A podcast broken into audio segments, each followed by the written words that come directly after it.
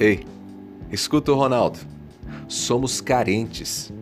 Precisamos do afago. O nosso coração reclama a atenção do outro.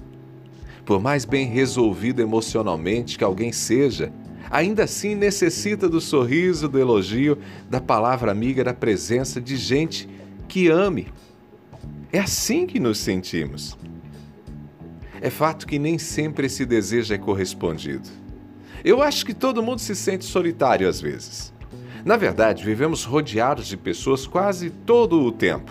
Mas ter gente por perto não significa muita coisa, principalmente se essa proximidade física não se traduz em interesse, em envolvimento, em intimidade. Tem gente que está perto, mas o coração está distante. Tem gente que está perto, mas o coração está distante. Conhece gente assim? É você a pessoa que está assim? Gente, somos seres relacionais. E mais do que nos relacionarmos, nós queremos sentir que esses relacionamentos são afetivos. Queremos que a outra pessoa nos acolha, nos queira bem, nos ame. Queremos sentir que a nossa existência importa ao outro.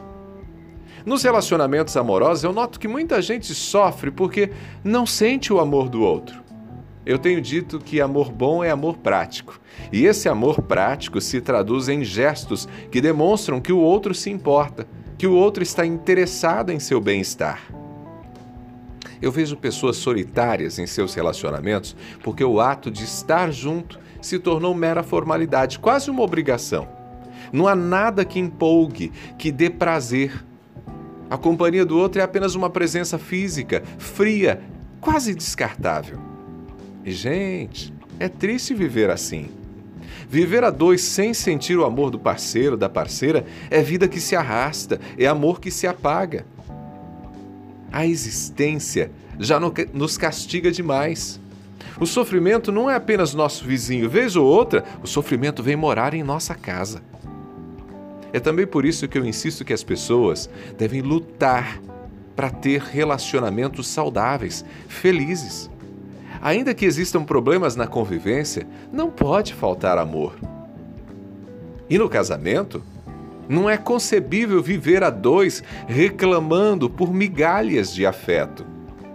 No casamento e na vida não pode faltar amor. Amor prático, traduzido em gestos, em palavras, em rotinas que expressem que se ama e que se é amado.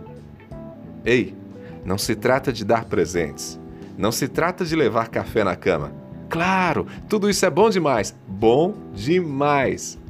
Mas o amor se revela naquela conversa cotidiana em que você deixa de olhar o celular e olha nos olhos da pessoa que você ama. Apenas para ouvi-la contar sobre o problema que teve no trabalho. Ou para reclamar da inflação. É, o amor se revela também na disposição de, ao arrumar a mesa do café da manhã, colocar a xícara que a outra pessoa gosta de usar. É demonstrado quando o marido deixa de ir no futebol só para ficar com a esposa, que estaria sozinha na tarde de domingo. Ou quando a esposa resolve sentar com o marido para assistir o jogo na televisão seja no relacionamento com seu marido, com sua esposa, ou com seus filhos, com seus pais, também com os amigos. Escute o Ronaldo. Encontre formas de demonstrar afeto, de dizer que se importa. Ao tocar um coração, o seu coração também vai sorrir. Pegou a ideia? Eu sou Ronaldo Neso. Tô te esperando lá no Instagram. Vai lá, arroba Ronaldo Neso, arroba Ronaldo Neso. Ah, e pode pedir, inclusive, essa mensagem que eu mando para você. Abraços do Ronaldo. A gente se fala.